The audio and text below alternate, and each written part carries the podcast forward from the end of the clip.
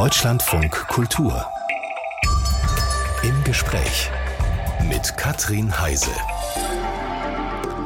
Einen schönen guten Morgen wünsche ich. Wir begehen heute einen traurigen Jahrestag. Heute vor zwei Jahren hat Russland die Ukraine angegriffen. Also eigentlich schon 2014 mit der Besetzung der Krim befindet sich die Ukraine seitdem im Kriegszustand. Ja, das stimmt. Aber mit dem 24. Februar 22 hat sich die Situation ja nochmal fundamental geändert für die Ukraine, für Europa, für die NATO. Kanzler Scholz hat damals das Wort der Zeitenwende geprägt.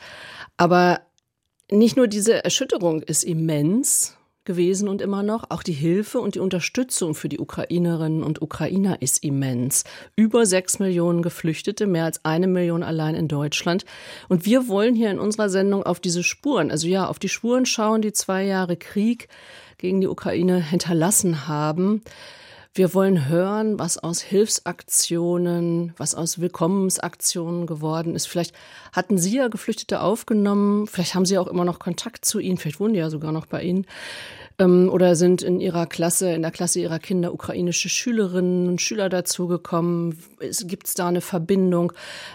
Wie ist die Situation? 0822 54 22 54 erzählen Sie uns von Ihren Erfahrungen, von Ihren Gedanken. Wir blicken auf zwei Jahre, auf zwei Kriegsjahre. Vielleicht sind Sie ja auch selber mit Ihrer Familie oder im Freundeskreis betroffen? Vielleicht leben Sie in ständiger Sorge um Menschen in der Ukraine. Rufen Sie uns an.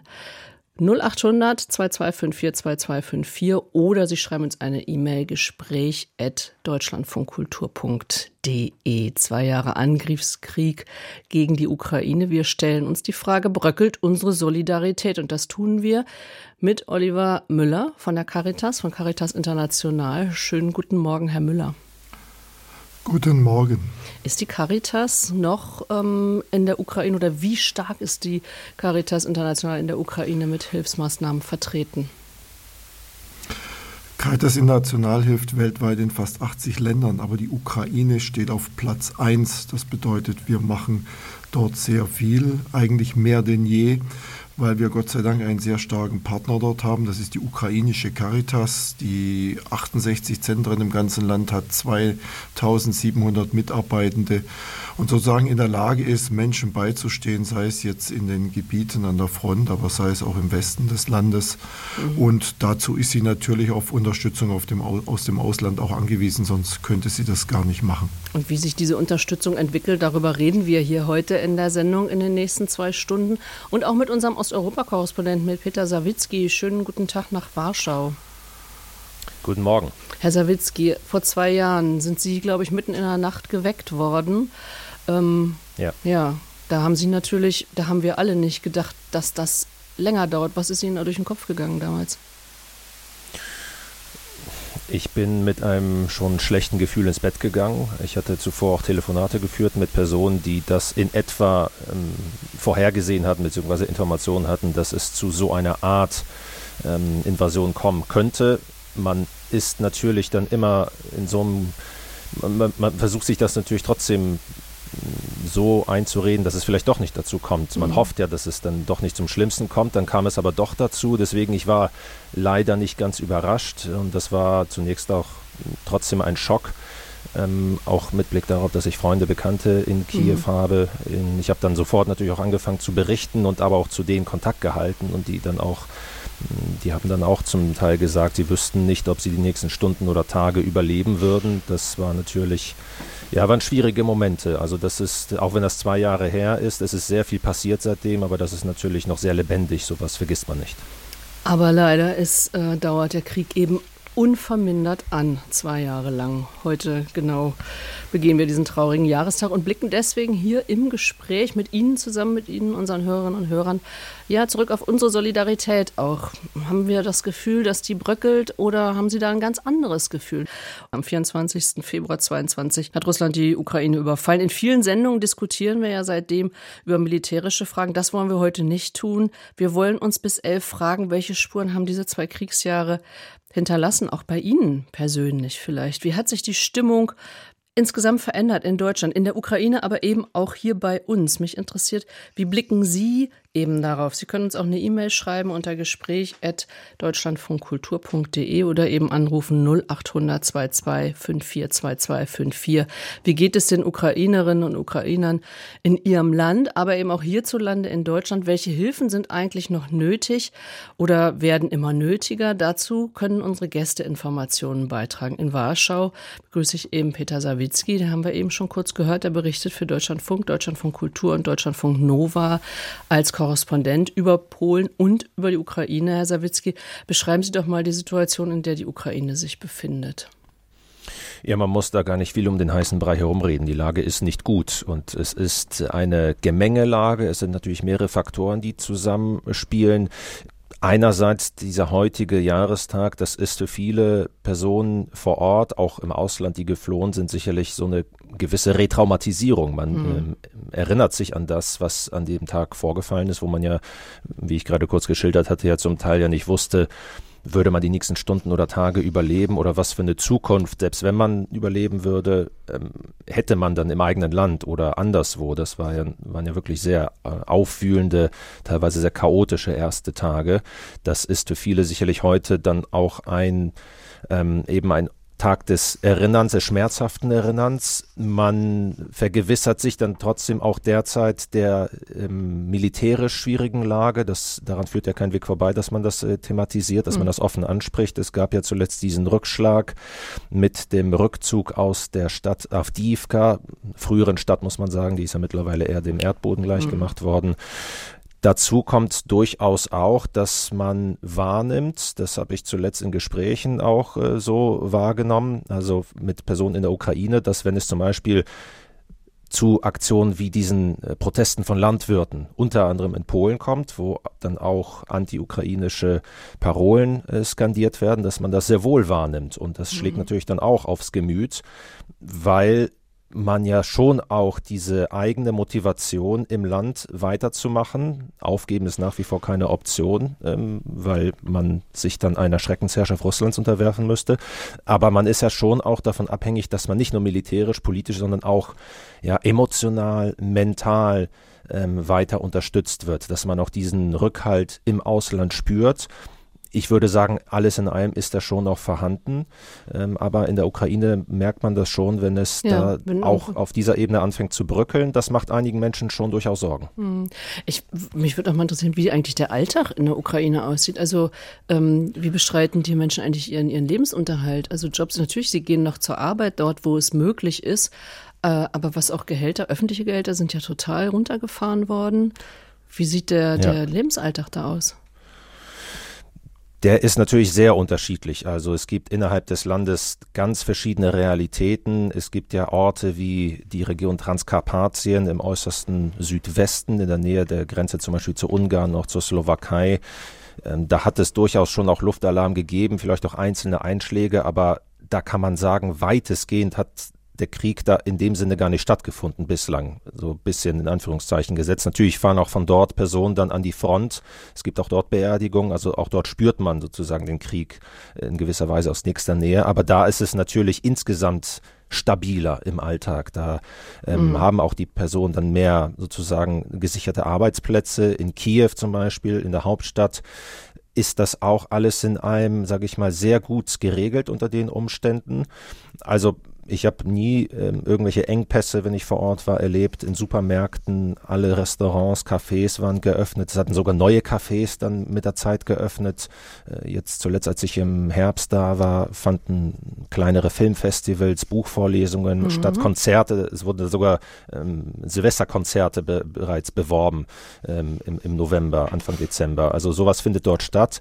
In der Tat aber ist die wirtschaftliche Situation, sagen wir mal, angespannt ähm, durch die Hilfen aus dem Westen, also die Finanzhilfen jetzt, wird ja vor allem der Haushalt finanziert, also die öffentlichen Ausgaben, wenngleich, Sie haben es richtig gesagt, einige Gehälter da durchaus zusammengestrichen wurden und geringer ausfallen. Also die Menschen sind alles in allem ärmer geworden, versuchen trotzdem natürlich das Beste draus zu machen und dennoch ist zum Beispiel, wenn man je, je weiter man Richtung Front fährt, Süden, Südosten, Osten, umso prekärer wird das mhm. natürlich, weil man dort beispielsweise ähm, in der Nähe der, wo sich die russischen Truppen befinden, ja auch, je nachdem wo man ist, ähm, sich der Gefahr ausgibt, ja. unter Artilleriebeschuss zu geraten. Also die, die mhm. Stadt Herson im Süden ist ja ein prominentes Beispiel. Da muss man sozusagen jeden Augenblick mit einem Einschlag rechnen. In anderen, anderen Landesteilen, in Anführungszeichen jetzt auch nur, nur ist es dann Luftalarm mit möglicherweise Luftangriffen. Da kann man sich zumindest ja, besser schützen, schneller oder, oder besser darauf reagieren, ja. äh, Schutz zu suchen und zu finden. Da ist natürlich dann auch gleich die Frage, die ich mir stelle, wie können da eigentlich Helfer und Helferinnen irgendwie dann agieren? Und deshalb Oliver Müller nochmal vorgestellt, seit 2006 Leiter der Caritas International und uns zugeschaltet. Herr Müller, Sie haben ja geschildert, dass in der Ukraine sehr viel die, die, die, die Caritas mit eben Helferorganisationen oder mit ähm, gemeinsam mit anderen Organisationen dort vor Ort äh, was tut. Was äh, kann man da eigentlich tun? Es gibt mobile Teams. Wie nah an der Front agieren die? Die mobilen Teams der Caritas kommen schon bis in die Frontgebiete rein. Natürlich müssen sie sich auch um ihre eigene Sicherheit sorgen. Aber in diesen äh, Dörfern und Städten, die jetzt oftmals wirklich unterversorgt sind, wo die Infrastruktur größtenteils nicht mehr funktioniert, leben eigentlich besonders Menschen, die Hilfe brauchen, vor allem alte Menschen mhm. die äh, nicht rauskommen, die nicht einkaufen gehen können und die darauf angewiesen sind, dass sie regelmäßig besucht werden. Und äh, das ist der, die Aufgabe der mobilen Teams zum Beispiel. Das heißt, Sie bringen dann tatsächlich Lebensmittel, Kleidung, alles ähm, Heizmaterial, was notwendig ist, Medikamente? Exakt. Das mhm. geht äh, in vielen Bereichen schlichtweg um die ganz klassische humanitäre Hilfe. Das ist ein Teil. Aber hat die Caritas auch die rund vier Millionen Inlandsvertriebenen im Blick, die sich aufs ganze Land verteilen, die zum Teil in Notunterkünften untergekommen sind, zum Teil unter prekären Verhältnissen auch in Privatunterkünften. Auch die müssen versorgt werden und schließlich spielt der Aspekt der psychologischen Hilfe eine große Rolle. Ja. Ähm, was der Krieg mit den Menschen macht, lässt sich eigentlich immer noch gar nicht richtig abschätzen und es geht ja auch täglich weiter. Die vielen Alarme, äh, Raketenalarme, die jeden Tag äh, kommen, die zehren an den Nerven der Menschen und sie zehren natürlich auch an den Nerven der mhm. Helferinnen und Helfer. Was können, was kann die Caritas International mit ihren Helfern da machen? Also gerade was die psychologische Betreuung auch angeht, kann man da jetzt schon Beistand leisten? Also äh, im, im Moment des Geschehens ja eigentlich? Ja, unbedingt. Ähm, ich will mal das Beispiel so, greifen. Ja, Entschuldigung, Herr äh, Müller. Ja. Herr Müller, ich glaube, wir stellen die Frage nochmal zurück und versuchen vielleicht die Leitung nochmal neu aufzubauen, weil sie immer wieder weg ist. Ähm, und ich würde deswegen die Chance ergreifen, unsere Hörerin Elke Haberfellner mit ins Gespräch zu holen. Frau Haberfellner, wir, guten Morgen. Guten Morgen. Wir sprechen ja jetzt ähm, aus diesem traurigen Anlass darüber, zwei Jahre nach dem Angriffskrieg auf die Ukraine bröckelt unsere Solidarität. Was, was haben Sie für Erfahrungen gemacht? Wovon, wovon wollen Sie uns berichten? Ähm, ja, also ich muss vielleicht anfangen, dass ich gar nicht wusste, ob ich jetzt hier in die Sendung rein soll. Mhm. Ähm, ich bin Lehrerin an der beruflichen Schule in Baden-Württemberg ähm, und ich habe einen, einen Schüler im Moment mhm. ähm, der aus der Ukraine kommt in der 11. Klasse. Also wir sind ein berufliches Gymnasium, das geht nur von 11 bis 13, also nach der mittleren Reife. Und ich habe gerade, ich glaube gestern oder vorgestern, ähm, mit ihm gesprochen, weil er saß im Aufenthaltsraum und hat gelesen und dann, ich frage immer wieder meine Schüler, ich bin Abteilungsleiterin, also insofern habe ich immer, meine ich, mehr Verantwortung und mhm. ähm, habe ihn gefragt, wie es ihm so geht und was er da liest und dann habe ich gesehen, dass er also Saint-Exupéry, der kleine Prinz, liest und dann sind wir so ein bisschen ins Gespräch gekommen und der Schüler zur Geschichte, der ist nach der neunten Klasse, er hat dann gesagt, familiärer Beschluss, alleine nach Deutschland gegangen, hat dann in einem Jahr Deutsch gelernt, so dass er zu uns aufs berufliche Gymnasium gehen konnte und also die Sprache so beherrscht, dass er dem Unterricht wirklich folgen kann. Ist ein, wahrscheinlich in, seiner, in seinem Land wäre er ein Einser-Schüler. Er sagt dann selber, na ja, Deutsch ist halt immer noch ein Problem, halt auch in Wirtschaft zum Beispiel oder in Geschichte. Ähm, aber er ist dran und es geht ihm gut. Also der lebt in der Wohngruppe und will sein Abitur machen. Und habe ich gesagt, ja, wollen Sie zurückgehen? Und dann sagt er, nein, auf keinen Fall. Ähm, man, also dann muss er jederzeit damit rechnen, dass er in Militärdienst muss. Hm. Und er ist jetzt so sein 17, Vater 18 muss, Jahre alt. Ja, der muss, ne? ich hm. bin, genau, also ich glaube, er ist noch keine 18 oder mhm. gerade kurz davor. Mhm. Aber man muss sich vorstellen, Neunklässler sind bei uns 15, 16, dann war er ein Jahr in so einer mhm. Vorbereitungsklasse, wo er Deutsch gelernt hat, in einer Wohngruppe, also lebt betreut vom Staat, in, also nicht alleine, soweit ich das weiß. Das ist auch so geplant, dass er das die nächsten drei Jahre noch darf. Das ist auch nicht selbstverständlich, wenn die 18 sind normal. Dann müssen die in der Regel raus, wenn es in der Familie nicht geht. Also das darf er wohl, will er auch. Also er will nicht alleine leben. Und ja, also macht sein Ding, ist total integriert in die Klassengemeinschaft. Das wollte ich gerade fragen, weil es ja so ein bisschen auch um unseren Blick eben darauf geht. Also Sie haben, wenn was Sie so schildern haben, machen Sie den Eindruck, dass er ähm, auch Freunde gefunden hat, Unterstützer, Unterstützerinnen, dass die, dass die Jugendlichen ähm, mit ihm sind. Total, ja. Mhm.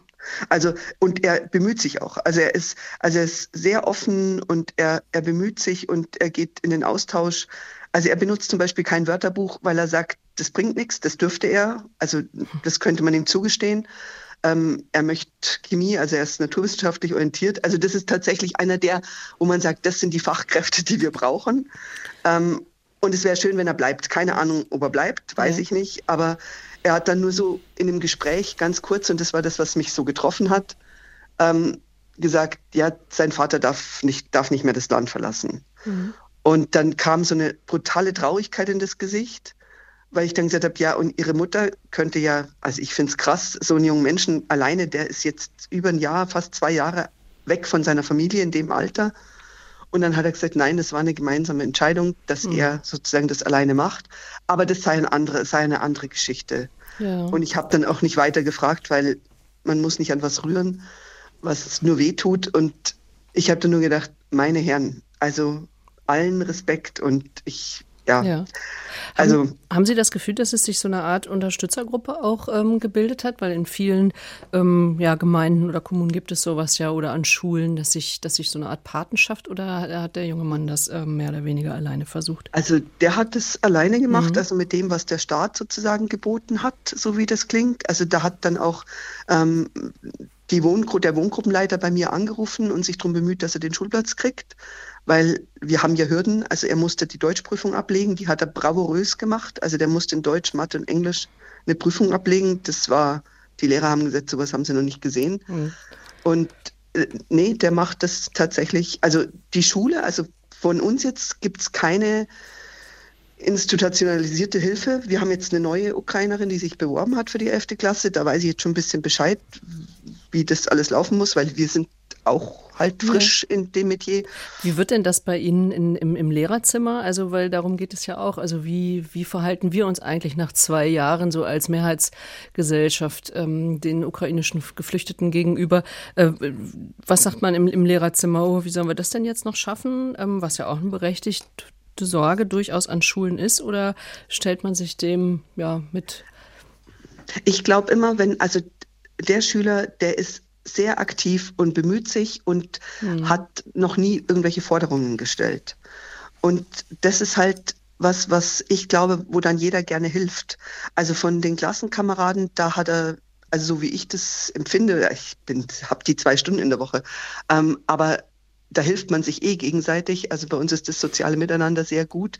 Aber es gibt jetzt nichts Außergewöhnliches. Es ist auch ja. kein großes Thema, sondern der läuft mit. Man ist, denke ich schon, also in der Konferenz, Notenkonferenz hatten wir erst, war die Anerkennung sehr groß, weil es ist einfach ja, was der halt wuppt, der Kerl. Mhm. Also große Bewunderung auch. Herr Sawicki, Sie haben das jetzt eben mitgehört und auch den Teil mit der Sorge, ja. ähm, zurückgehen oder der Vater kann das Land nicht verlassen. Ähm, so ein junger Mensch von 17, wie, wie ist das mit den, also wir reden ja ganz viel darüber, wer jetzt eingezogen wird, auch in der Ukraine und wie die Situation eben für die Soldaten an der Front ist, die seit zwei Jahren zum Teil überhaupt nicht da wegkommen. Wird, wird sowas, wie wird auf sowas geschaut?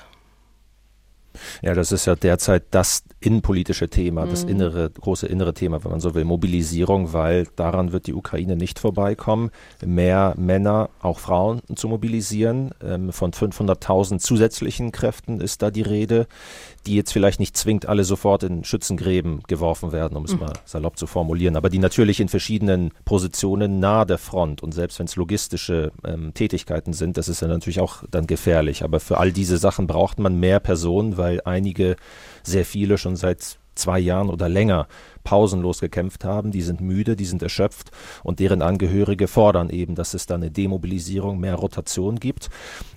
Aber es wird noch an einem Gesetz, ähm, endgültigen Gesetz gearbeitet, das eben definieren soll, wer ähm, am Ende ähm, mobilisiert wird. Es soll das Alter, das Ein Einzugsalter von 27 auf 25 gesenkt werden. Mhm. Also diesen jungen Mann mhm. würde das jetzt nicht direkt betreffen, aber es soll auch einen Grundwehrdienst ab 18 Jahren geben. Ähm, und es sind ja auch Männer zwischen 18 und 60 derzeit eben ähm, davon sozusagen dürfen das Land nicht verlassen. Aber bislang ist es so, dass die jungen, ganz jungen äh, Personen, ich habe auch Soldatengräber gesehen, auf denen dann Fotos von 20-Jährigen oder äh, jünger zu sehen gewesen mhm. sind, ähm, die sind dann in der Regel oder die sind dann auch tatsächlich freiwillig an die Front gegangen. Mhm, aber es wird sicherlich unangenehme politische Entscheidungen geben müssen das ist äh, tatsächlich so. Ähm, wer zusätzlich an die Front unter anderem muss, auf jeden Fall in den Kriegsdienst. Insofern, die Sorgen sind sicherlich verständlich des, mhm. äh, ja, des jungen Mannes in Baden-Württemberg. Berechtigte Sorgen Ihres Schülers, Frau Haberfellner. Ja. Ich danke Ihnen ganz herzlich, dass Sie uns ähm, erzählt haben, also auch von, von dem, wie eben, ja, wie, wie reagiert wird auf ihn und wie er unterstützt wird und auch ähm, ja, dass, dass man sich erkundigt nach ihm. Frau Haberfellner, Dankeschön für den Vielen Anruf. Dank. Wieder. Herr Müller, Sie sind jetzt wieder bei uns und haben auch noch weiter ja. zuhören können. Sie hatten mir eben gesagt, Sie wollten zu, der, zu dem Thema, was wir dann angesprochen haben, Mobilisierung. Können Sie aus, aus eigener Anschauung was erzählen? Ja, aus meinen Kontakten wird mir immer wieder klar, dass das Thema Mobilisierung junger Männer wie eine dunkle Wolke über vielen Familien hängt weil es offensichtlich keine wirklich organisierte Art der Mobilisierung gibt. Ähm, in den Städten ist man eher zurückhaltend, aber viele junge Männer scheuen zum Beispiel Reisen übers Land, weil es durchaus passieren kann, dass an den Checkpoints, die es auf den Straßen gibt, bei einer Kontrolle jemand ad hoc sofort äh, ein, sagen wir, ein Bescheid kriegt, sich bei der Einberufungsbehörde zu melden. Und deshalb sind viele nicht mehr unterwegs, reisen nicht mehr, vermeiden das.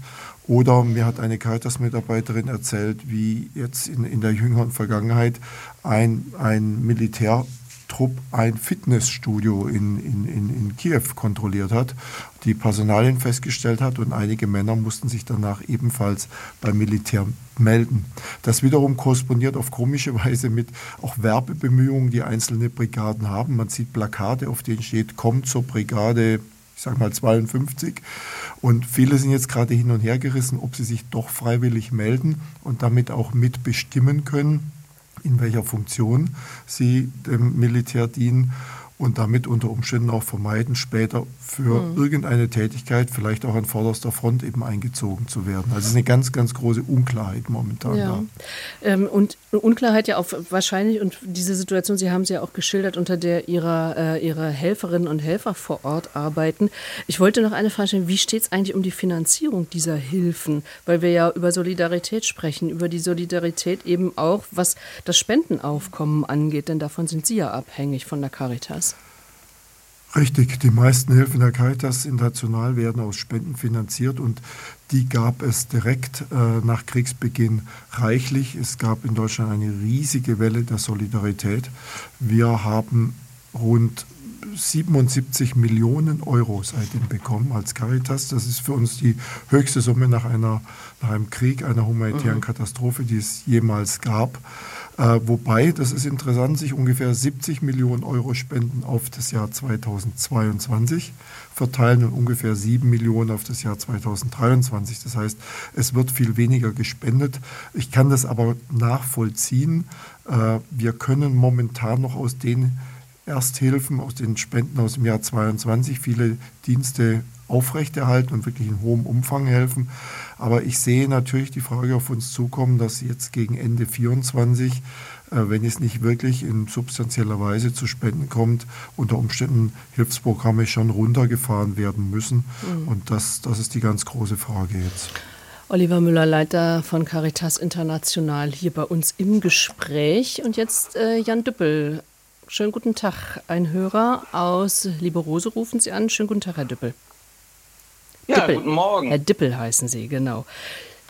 Die, auch an Sie Hören die Sie Frage, mich? ja, auch an Sie die Frage, was bewegt Sie an einem Tag wie heute, an so einem, an so einem traurigen Jahrestag? Ja, wir, also wir leben ja im Süden von Brandenburg und äh, in, in der dörflichen Gegend und wir kriegen natürlich also ich höre, habe gerade erst eingeschaltet und denke immer so anekdotische Geschichten, die sind nicht immer so treffend, weil ich kann genau das Gegenteil berichten. Das Gegenteil von ich der Lehrerin eben. Mhm. Genau, wir sind selber Lehrer, meine Frau und ich, und wir erleben genau das Gegenteil, dass die Integration gar nicht funktioniert. V mhm. Vielleicht auch nicht daran liegend an den Kindern und an den Elternhäusern, sondern wir sind eine, wir sind eine schwache Region. Wir haben keine Willkommensklassen gehabt. Mhm. Uns wurden die Kinder einfach gegeben wurden in die Schule gesetzt, ohne dass sie Deutsch sprechen können, ohne dass sie es vorher gelernt haben. Und nun haben wir natürlich die Probleme, Schüler tauchen gar nicht mehr auf, gehen nicht mehr zur Schule. Sie dürfen aber auch nicht, das kann ich aber nicht bestätigen, das ist nur, was ich gehört habe. Es gibt wohl auch Unterricht in Ukrainisch übers Internet. Daran dürfen sie aber in der Schule nicht teilnehmen. Mhm. Weil, äh, ob das jetzt stimmt, weiß ich nicht. Ist das, das nur, was ich gehört vielleicht habe. Vielleicht die Frage gleich an, an unseren Korrespondenten, Herrn Sawicki.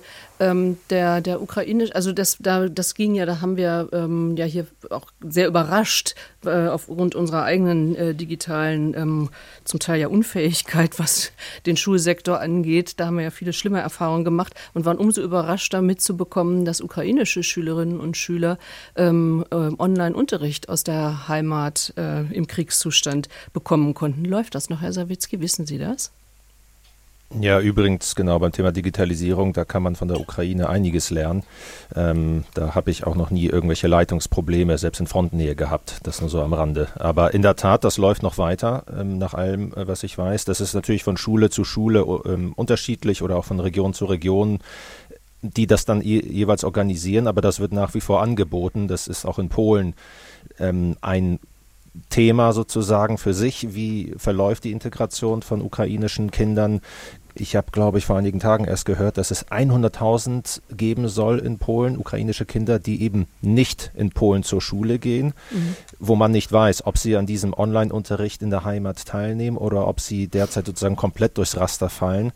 Ähm, das ist dann natürlich auch eine Entscheidung der Familien, inwieweit möchte man sich vor Ort einerseits integrieren, ähm, andererseits aber natürlich auch, weil man ja den Wunsch hat, irgendwann ja. zurückzukehren, äh, zumindest auf diese Art und Weise ähm, die ukrainische Bildung bestmöglich in Anspruch zu nehmen, um dann später ja auch am, beim Wiederaufbau des Landes ja. ähm, mitzuwirken. Und Herr Dippel, ich verstehe Sie so, da stehen Sie irgendwie so in so einem Zwiespalt, auch als Lehrer, der eigentlich den Kindern ja auch was mitgeben will und dann irgendwie da so auch so ein bisschen hilflos ist. Genau, Sie sind ja zu Anfang sehr engagiert dabei und überlegen mhm. sich auch was und dann merken Sie immer mehr und das geht ja jetzt schon zwei Jahre, also diese Kinder sind auch relativ zum Anfang gekommen. Mhm. Sie merken einfach, sie bekommen keine Unterstützung. Es gibt ja nicht mal einen extra Deutschunterricht für diese Kinder, ja. wo man sagt, okay, wäre ja gut, wenn die einmal pro Tag eine Stunde Deutsch üben, weil das kann man ja nicht von zu Hause erwarten, weil die Eltern sprechen ja auch kein Deutsch. Ja. So, und also das ist ein grundsätzliches Problem und es mag in einigen Fällen, und ich kenne das auch aus anderen Bundesländern, hat es viel besser geklappt, die Integration von Flüchtlingskindern. Aber man muss sagen, hier im ländlichen Bereich sind wir sehr ja. alleingelassen. Gut, dass Sie davon erzählen, Herr Dippel, dass Sie eben äh, auch diese, äh, ja, diese Bedenken und die, vor allem diese Erfahrungen der, der Hilflosigkeit mitteilen. Ich danke für Ihren Anruf. Ja, nicht zu danken und viel Erfolg. Dankeschön. Herr Müller, können Sie das äh, von Caritas, also sind ja nicht nur international unterwegs, sondern auch ja. in Deutschland. Haben Sie da einen Überblick, wie viel, also gerade so eine Erfahrung äh, von jemandem, der auch helfen möchte als Lehrer und dann sich aber so alleingelassen fühlt, ähm, haben Sie da irgendwie äh, was beizutragen, Erfahrungen, wie es vielleicht auch anders läuft? Ja, mhm. also was, was mir die Kolleginnen und Kollegen der Caritas in Deutschland sagen, ist, dass ihr Eindruck ist, dass die Integration und Aufnahme insgesamt ganz gut funktioniert. Aber es braucht Angebote über das hinaus, was der Hörer gerade beschrieben hat, äh, nämlich Angebote, die durch Hilfsorganisationen, die durch private Initiative laufen, zum Beispiel äh, Sprachvermittlung natürlich, Hilfe beim Eingewöhnen, auch psychologische Unterstützung. Und wenn es ein Umfeld gibt, äh, das hier unterstützend tätig ist, dann kann es ähm, eigentlich ganz gut gelingen. Und äh, es gibt sehr viel, äh, es gab extrem viel äh, ehrenamtliches Engagement. Das äh, nimmt jetzt etwas ab, äh, wird, wird mir berichtet.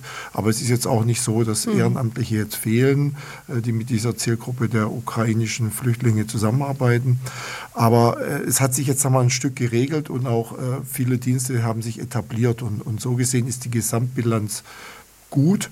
Aber äh, das schließt nicht aus, dass es hier und dort natürlich wirklich Menschen gibt, die durchs Raster fallen und für die es keine Hilfe gibt. Wie eben jetzt gerade ähm, unser Hörer hätte be berichtet hat. Uns geht es heute im Gespräch um unsere Solidarität mit der Ukraine. Und ich möchte jetzt noch eine Frau in die Runde holen, die noch eine ganz andere Perspektive auf die vergangenen zwei Jahre hat. Wir haben nämlich übrigens auch eine E-Mail von unserem Hörer Rainer Speidel bekommen, der ein bisschen irritiert ist über die Auswahl der Gesprächspartnerin, ähm, weil er vermisst, äh, Ukrainerinnen und Ukrainer zu Wort kommen zu lassen. Und genau das passiert jetzt. Alexandra Bienert stammt aus der Ukraine, lebt und arbeitet seit 2006 in Deutschland. Sie ist Forscherin, Fotografin und setzt sich für deutsch-ukrainische Beziehungen ein. Seit eben 2006 schon auf vielfältigste Weise hat einen ukrainischen Kinoclub gegründet und sie ist Menschenrechtsaktivistin. Frau Bienert, ich grüße Sie ganz herzlich. Guten Morgen. Frau Bienert, Sie haben gerade eine Fotoausstellung eröffnet. Sie haben geflüchtete Frauen aus der Ukraine porträtiert. I'm not a victim, I'm a survivor. Ich bin also kein Opfer, sondern ich bin Überlebende. So eine Fotoausstellung, ist das Ihre Möglichkeit, unser, ja, unser Interesse an dem, was in der Ukraine passiert, wachzuhalten? Ja, das Interesse, ich lebe in Berlin, das Interesse in Berlin ist sehr hoch. Ich merke aber, dass es in Regionen, in anderen Bundesländern weniger wird. Und so waren wir jetzt mit der Ausstellung in NRW, in Essen, wo wir sie eröffnet haben. Ich muss auch aber gleich dazu sagen, eine der Protagonistinnen hat äh, mir gesagt, Ausst der Ausstellungstitel soll natürlich erweitert werden, mittlerweile nach zwei Jahren um äh, die Worte I'm a fighter, also nicht nur mhm. I'm not a victim, I'm a survivor, sondern I'm a fighter, weil sie sind schon alle Kämpferinnen. Diese Ausstellung, wer sie sehen möchte, im Zentrum Berlin der Stiftung Mercator, nahe des Hackischen Marktes. Sie haben uns auch gesagt, die kann verliehen werden. Also man kann sich, wenn man in seiner Stadt, in seiner Umgebung ähm, vielleicht auch diese Fotoausstellung ja sehen lassen möchte, kann man sich an sie wenden. Frau Bienert, Sie gehen jetzt, also seit 2006 leben Sie hier, seit 2014 leben Sie mit äh, Kriegshandlungen und seit 22 eben mit diesem Überfall. Wie gehen Sie eigentlich mit der Angst um Daheimgebliebene um? Ja, es ist äh, heute ist wohl der schrecklichste Tag äh, für uns äh, alle Ukrainerinnen. Ähm, wir sind äh, alle traumatisiert und natürlich machen wir uns äh, große Sorgen was ich äh, in meinem Umfeld sehe, hier in Berlin, viele, die mehr oder weniger an, an, also nicht mental, aber so physisch angekommen sind, bei denen kommt die Traumatisierung hoch, die ganze Traumatisierung, die natürlich auch dann von den, ähm, sage ich mal, Jobcentern anrufen, dass Menschen bitte jetzt sofort in die Arbeit gehen sollen, mhm. äh, nicht besser gehen wird, sondern auch schlechter werden äh, wird. Sie fühlen sich unter Druck gesetzt und wir hatten sogar letztes Jahr in Potsdam einen Suizidfall aufgrund eines solchen Drucks. Da war eine junge Frau, eine junge Mutter sogar, äh, ihr Bruder kämpft an der Front neben Kharkiv und ähm, sie hat sie hat den Druck äh, nicht mhm. ausgehalten und ich plädiere bitte äh, bei allen, also ich verstehe, dass wir Menschen hier in Arbeit bringen wollen. Es sind aber, also alle Geflüchtete aus allen Ländern, die zu uns kommen, sind traumatisiert und das müssen wir bitte äh, auch im Kopf behalten. Und Arbeit kann da oder Betätigung kann da kein, keine Hilfe sein? Die Betätigung kann schon eine Hilfe sein, wenn sie mehr oder weniger entsprechend der Qualifikation mhm. passiert. Mhm. Aus einer Million hunderttausend Geflüchteten aus der Ukraine, die zu uns kamen, äh, das wissen wir ja aus diesen äh, Forschungen, sind drei, äh, drei Viertel sogar ähm, äh, hochqualifiziert. Und es ist natürlich sehr ernüchternd, traurig, aber auch äh, sorgt für eine große, große Verwirrung, wenn jemand, der Ingenieur ist, irgendwie Kisten packen soll.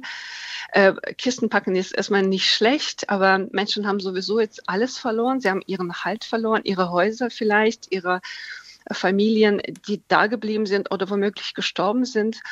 Und dann ähm, mhm. werden sie hier in die niedrig bezahlten Jobs ähm, ja, gesteckt oder gedrängt. Äh, ich kenne auch Fälle, wo einfach die höhere Stufe der Sprache, des, des Sprachelernens B1 einfach äh, versagt wird. Der Berater im Jobcenter sagt dann, nö, du kannst jetzt hier mit diesen ein paar Brocken Deutsch schön arbeiten gehen. Und das finde ich ein bisschen schade, weil das ist auch eine Chance für Deutschland natürlich, diese ganzen Menschen. Mhm. Äh, was, was beobachten Sie, wenn Sie so, solche, ähm, da, diese Beobachtungen, was finden, denken Sie überhaupt, wie unser Thema ja bröckelt, unsere Solidarität? Wie ist da Ihre Empfindung? Ja, ich denke schon, dass ähm, es wichtig ist, auch insgesamt äh, für Deutschland äh, nachdenken, wa was für ein Land sind wir, in welchem Land äh, leben wir. Ich weiß, dass es sehr viele Kriege äh, gibt. Ich weiß auch, dass äh, Menschen müde sind vom Krieg in der Ukraine, aber wir haben nun mal hier viele Geflüchtete und äh, die, die Solidarität brauchen wir auch weiterhin.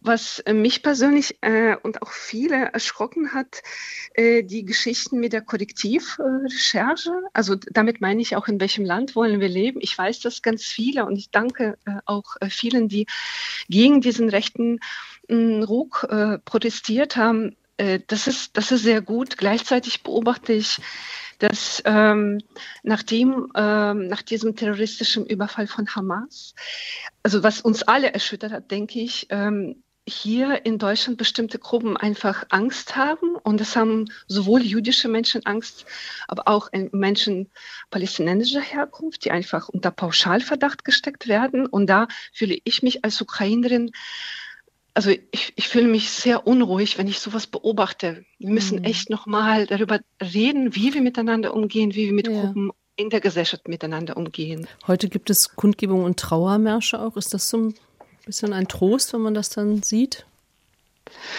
Ja, es, sind, äh, es finden in sehr, sehr vielen Städten Deutschlands äh, Demonstrationen statt. Äh, wir sind auch sehr dankbar. Wir wissen auch, diese Unterstützung zu schätzen. Ich wollte noch über ein positives Fall vielleicht berichten. Ich komme gerade aus Eberswalde. Gestern haben wir in Eberswalde eine sehr schöne Ausstellung von Jugendlichen aus der Ukraine eröffnet. Und was ich da beobachtet habe, das, da hat sich eine kleine Community von, Ukraine, von Menschen aus der Ukraine, von Geflüchteten aus der Ukraine zusammengetan.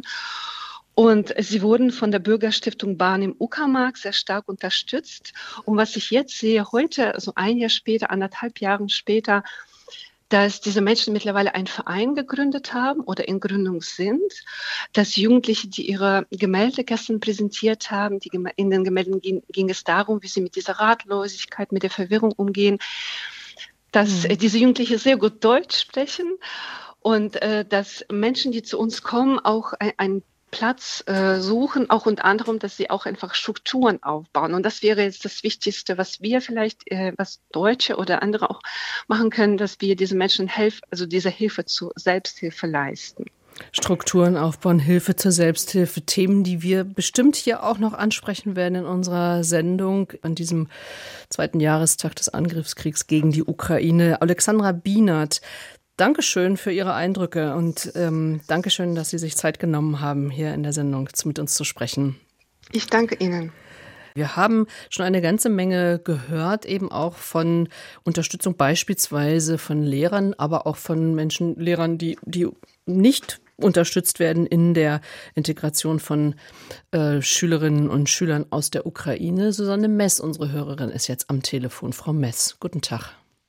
Ja, guten Tag. Sie rufen aus Greifswald an. Was für Erfahrungen ja. haben Sie gemacht? Wie blicken Sie auf die vergangenen zwei Jahre? Also ich kann erstmal zu mir sagen, ich bin jetzt 62. Ich habe in der DDR Russisch gelernt in der Schule und ich kann die Sprache fließend.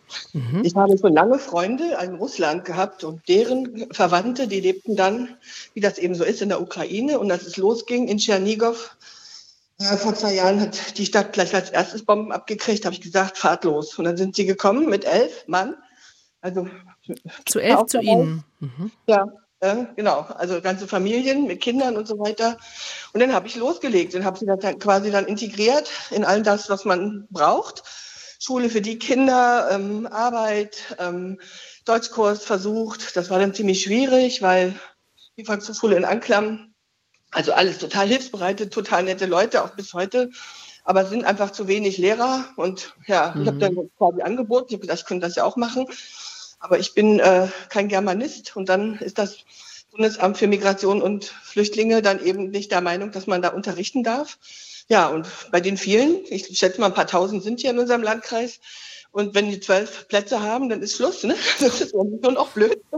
Und äh, die Schulen, das muss ich sagen, hier in Anklam haben sich sehr Mühe gegeben, haben auch Deutschkurs für Kinder angeboten. Nicht alle, aber ich habe dann das Kind, was da in Frage kam, dann auch in so eine Schule untergekriegt in der dritten Klasse.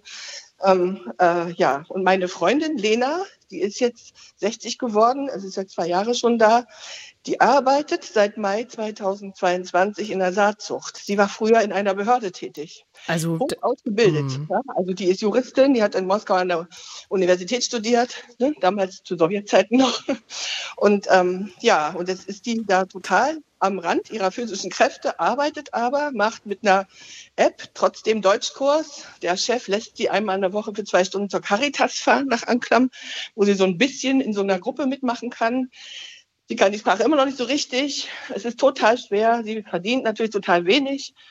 Ist auch schon gefahren nach Hause. Mann und Söhne sind dort. Ne? Mhm. Die natürlich nicht raus dürfen, weil sie in dem Alter sind, wo sie noch äh, rekrutiert werden können. Mhm die Angst ist groß. Und was jetzt vorhin gerade die Jung, äh, Ukrainerin gesagt hat, die die Ausstellung gemacht hat, das kann ich nur Frau bestätigen. Die, Tra die Traumatisierung, jetzt kocht das so richtig hoch. Sie hat hohen Blutdruck, sie hat Herzbeschwerden. Als sie jetzt in der Ukraine war, über Weihnachten, war sie da zwei Wochen im Krankenhaus in ihrer Heimatstadt. Ist jetzt zurückgekommen, kommt jetzt auch nach Karlsburg in die äh, Spezialklinik für Herzgeschichten, die wir ja hier haben, nochmal zur Untersuchung. Ob, mhm. ne? Und äh, sie kann eigentlich gar nicht mehr da arbeiten, aber sie will es unbedingt machen. Und ich finde, ich habe so eine Hochachtung vor dieser tapferen Frau, ja. die wirklich das alles versucht zu machen und ihrer Familie auch noch zu helfen. Die Inflation ist immens dort in der Ukraine. Sie schleppt da noch Geld hin. Wissen Sie, wie ich meine? Das bisschen, was die hier verdient, die lebt hier wirklich von der Hand in den Mund auch und ist ganz bescheiden. Das ist vielleicht auch nochmal eine Frage, das ist vielleicht nochmal eine Frage, die ich gerne an, an unseren Korrespondenten auch weitergeben möchte, wo Sie es gerade ansprechen. Also ähm, aus, also die Unterstützung dann auch noch noch äh, von Geflüchteten für ihre Familien äh, in der Heimat, in der Ukraine, Herr Sawicki. Was können Sie davon berichten?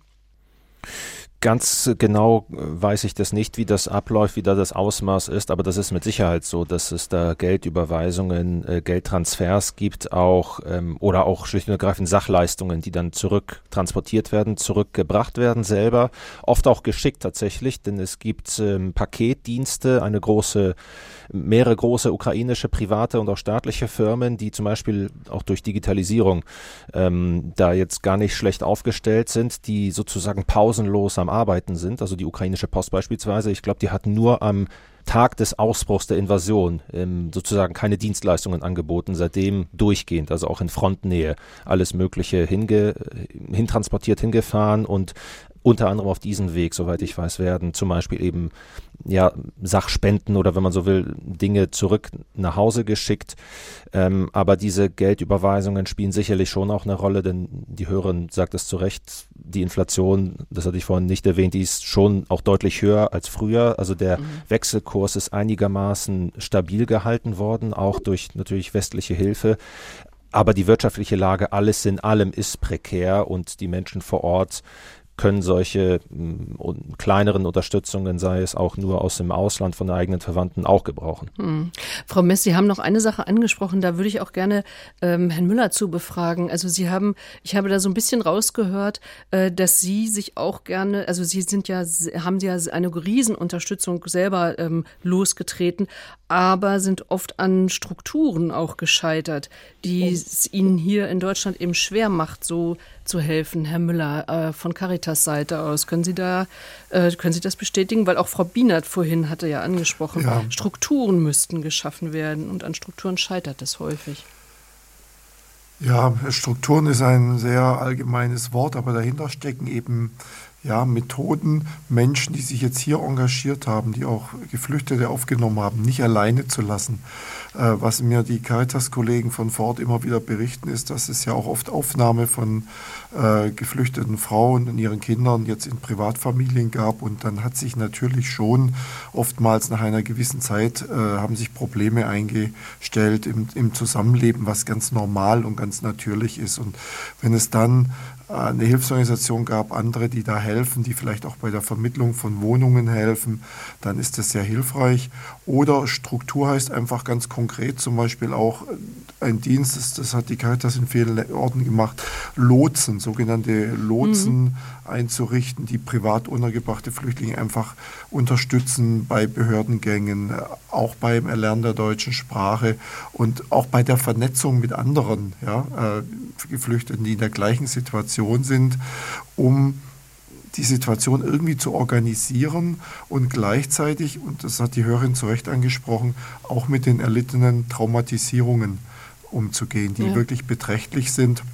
Und der Balkankrieg zum Beispiel in Kroatien und Bosnien hat uns gezeigt, wie lang die Schatten dieses eines Krieges sein können und wie sich das auch dann in der Psyche der Menschen auswirkt, was dort damals zum Beispiel zu einem großen Anstieg auch familiärer Gewalt geführt hat. Also hier sind, hier sind Hilfen wirklich notwendig und je früher, desto besser. Oliver Müller von Caritas International. Frau Mess, ich wünsche Ihnen ähm, ganz viel Kraft, dass Sie das weiter durchhalten ich würde gerne auch einfach sagen, ich habe mir auch eine Wohnung besorgt und unser Dorf hat mitgeholfen. Als die dann Entschuldigung, kamen, Entschuldigung, Sie müssen das nochmal wiederholen. Eben war das nicht zu hören, was Sie gesagt ja, haben. Also ich hab, wollte dazu noch sagen, dass unser Dorf einfach auch, als die ankamen, total mitgeholfen hat. Also der Bürgermeister inklusive und die ganzen Bewohner. Also wir haben erst eine Ferienwohnung, die im Dorf war, für die mhm. äh, aufgemacht. Und dann habe ich jetzt eine richtige dauerhafte Wohnung natürlich für sie besorgt und so. Und das alles im Zusammenhang bedeutet also permanent Hilfe, jeder Arztbesuch, immer ein Dolmetscher muss da mit und was weiß ja. ich. Also ich bin eigentlich ständig dran. Die kommt einmal in der Woche zu mir. Wir ein essen zusammen, trinken zusammen. Ich bin von Beruf Heilpädagogin. Ich weiß genau, was los ist mit so einer Traumatisierung. Und mhm. ich erlebe sie auch, ja. Und sie ist total stark. Und was die Ukrainer viel auch stützt, ist ihre Religiosität. Das ist zumindest bei ihr so, dass ja. sie einfach durch diesen orthodoxen Glauben äh, und ihre Ikonen, die sie mit hat, und die bringt mir auch jedes Mal eine mit dann aus der Ukraine, weil ich das, also das auch stark verbindet und so. Und also ich fühle mich sehr verbunden. Frau Mess. Ich bin ein bisschen traurig und natürlich mhm. auch sehr schmerzhaft, wie äh, der Wind sich so gedreht hat, dass ich das also gerade auch in unserem Landkreis hier im Nordosten erlebe, dass die sehr misstrauisch sind, dass die glauben, die sind alles nur Wirtschaftsflüchtlinge und so weiter und so fort. Und gerade dieser Geldtransfer nach Hause, ja. äh, solche Geschichten, das wird also sehr negativ gesehen. Und da kann ich nur sagen, ich ziehe den Hut einfach vor dieser Frau, dass die überhaupt noch am Leben ist. Ja. Also man sprach auch von Suizidalität und so weiter. Ich glaube, das, was Sie uns erzählt haben, hat jetzt vielen auch noch mal wieder die Augen geöffnet. Dankeschön dafür. Danke ja, für Ihren Anruf. Ganz schön. Ein ähnlicher, eine ähnliche Geschichte kann uns vielleicht Michael Heine erzählen. Herr Heine. Ja, guten Morgen. Schönen guten Hallo. Morgen. Sie rufen aus Ravensburg an. Ja. Was haben ich Sie in den letzten zwei Jahren für Erfahrungen gemacht? Also ich habe vor einem Jahr angefangen als ehrenamtlicher Mitarbeiter bei der Caritas. Ich bin in einer Vier-Tage-Woche beschäftigt und habe dann freitags in meiner Freizeit in der Flüchtlingsunterkunft immer eine Stunde Deutschkurs gegeben, obwohl ich kein Lehrer bin, aber so ein bisschen vokabel und spielerisch habe ich das für Kinder und Jugendliche gemacht, freitagsabends. Und eine Stunde noch mit den Kindern und Jugendlichen ein bisschen Sport gemacht vor der Einrichtung. Es gab da alles Mögliche, Fußball und Federball und so Sachen. Hat ihnen immer ganz gut gefallen, äh, war auch sehr schön für mich. Ich habe dann bei der Tätigkeit eine sehr sympathische vierköpfige Familie kennengelernt aus der Ukraine und habe dann angefangen, parallel mit denen Ausflüge zu machen. Die sind sehr kunst- und kulturinteressiert und wir sind dann in, in äh, Bodenseenähe meistens in Museen gegangen. Das bieten auch, äh, finde ich, Gott sei Dank viele an, freien Eintritt für Geflüchtete. Und dann haben wir uns solche Sachen ausgesucht und es war wunderschön. Und dann habe ich irgendwann gemerkt, also diese Art Patenschaft für diese Familie, so nenne ich das immer, was ich übernommen habe, und die Tätigkeit in der Unterkunft war mir dann zu viel vom Zeitaufwand und ich habe mich dann auf die Familie konzentriert. Und seit neun Monaten mache ich mit denen regelmäßig Ausflüge in Kunstausstellungen, in Museen, mhm. wie gesagt. Und was ich damit sagen möchte, für mich, ich bin 56 Jahre alt, ich habe mich bisher nie engagiert für andere Menschen, also ehrenamtlich, außer für meine Kinder, aber die sind jetzt groß und dann ist, hatte ich mehr Zeit. Und ich finde, was da zurückkommt an Dankbarkeit und dieses Gefühl, das kann man mit keinem, das kann man mit materiellen Dingen nicht aufwiegen. Also ich fühle mich da so beschenkt und das ist so ein tolles Gefühl. Das wollte ich einfach mal in die Runde stellen. Vielleicht kann ich andere auch animieren, sich ein bisschen zu engagieren. Es ist einfach wunderschön. Und das, was ich sicher bin, da entstehen Freundschaften fürs Leben. Also mhm. ich kann mir vorstellen, dass ich mit den Menschen und deren Kindern mein Leben lang verbunden bleiben kann, darf und in einer tiefen Freundschaft. Herr Heine, das lassen wir genau so stehen, wie Sie es eben gesagt haben und Ihrem, Ihr Wunsch halt noch nach. Dankeschön für Ihren Anruf. Ja, ich danke Ihnen. Tschüss. Sie sind im Gespräch. Wir sprechen über zwei Jahre Angriffskrieg gegen die Ukraine. Was haben diese zwei Jahre, welche Spuren haben diese zwei Jahre eigentlich hinterlassen in der Ukraine natürlich, aber auch hier bei uns. Deutschland hat ungefähr eine Million Geflüchtete aufgenommen. Petra Dittmar hat uns geschrieben aus der Nähe von Lübeck. Guten Morgen, ich lebe in der Nähe von Lübeck, touristische Region, hatte selber Kontakt zu einer Ukrainerin mit 14-jähriger Tochter aus Kiew die ihren Mann, Vater und Familie in der Ukraine zurücklassen musste. Die beiden waren finanziell unabhängig und wollten auch bald wieder zurückgehen. Jetzt leben beide in Polen. Die Mutter hat dort Arbeit in einem großen Unternehmen gefunden. Ich kann nur von psychischen Problemen der beiden berichten. Große Angst um die Familie und natürlich darüber, da, darüber, dass die Familie zerbricht. Andererseits macht es mir also unserer Hörerin Frau Detmar große Sorgen, dass die Solidarität in meinem Umfeld nicht vorhanden und dort, wo sie war, bröckelt. Es werden Gerüchte in die Welt gesetzt, die definitiv nicht stimmen. Zum Beispiel, dass Grundsicherung an Ukrainer gezahlt werde, die gar nicht mehr im Land sind, dass Tankgutscheine an SUV-Besitzer an ukrainische ausgegeben werden. Abenteuerliche Geschichten. Ich versuche mühsam per Internet die richtigen Zahlen herauszufinden, Behauptungen zu widerlegen. Ich wünschte mir von den Medien mehr Aufklärung, damit so etwas nicht unsere Solidarität zerstört.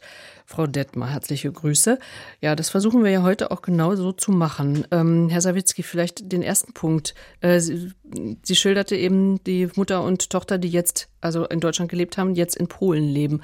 Wie sehen Sie da in Polen, also das Hin- und Herziehen von Flüchtlingen? Was, äh, was haben Sie da ähm, beobachtet? Also man muss sagen, es gibt leider einen negativen Trend. Ähm, zunächst einmal sollte man damit an, äh, dabei anfangen, dass es eine enorm hohe Solidarität in den ersten Tagen, Wochen, Monaten gegeben hat. Also beispiellos, vielleicht auch in, in den vergangenen Jahren überhaupt, als mehr als zwei Millionen Menschen sich zunächst einmal hier niedergelassen hatten aus der Ukraine, noch mehrere hunderttausend auf der Durchreise waren in weitere Länder und das zivilgesellschaftliche Engagement, diese zivilgesellschaftliche, selbstorganisierte Hilfe, die war wirklich beispiellos. Und viele Ukrainerinnen, in der Regel ja Frauen mit Kindern oder auch ältere äh, Frauen, die sind dann oft für viele Monate auch aufgenommen worden in Privatwohnungen und die Fallhöhe war natürlich dann besonders hoch und insgesamt muss man sagen, seitdem hat sich das, ähm, die gesellschaftliche Stimmung schon etwas gewandelt. Es ist insgesamt ähm, in Teilen feindlicher geworden, aggressiver durch jetzt die Bauernproteste.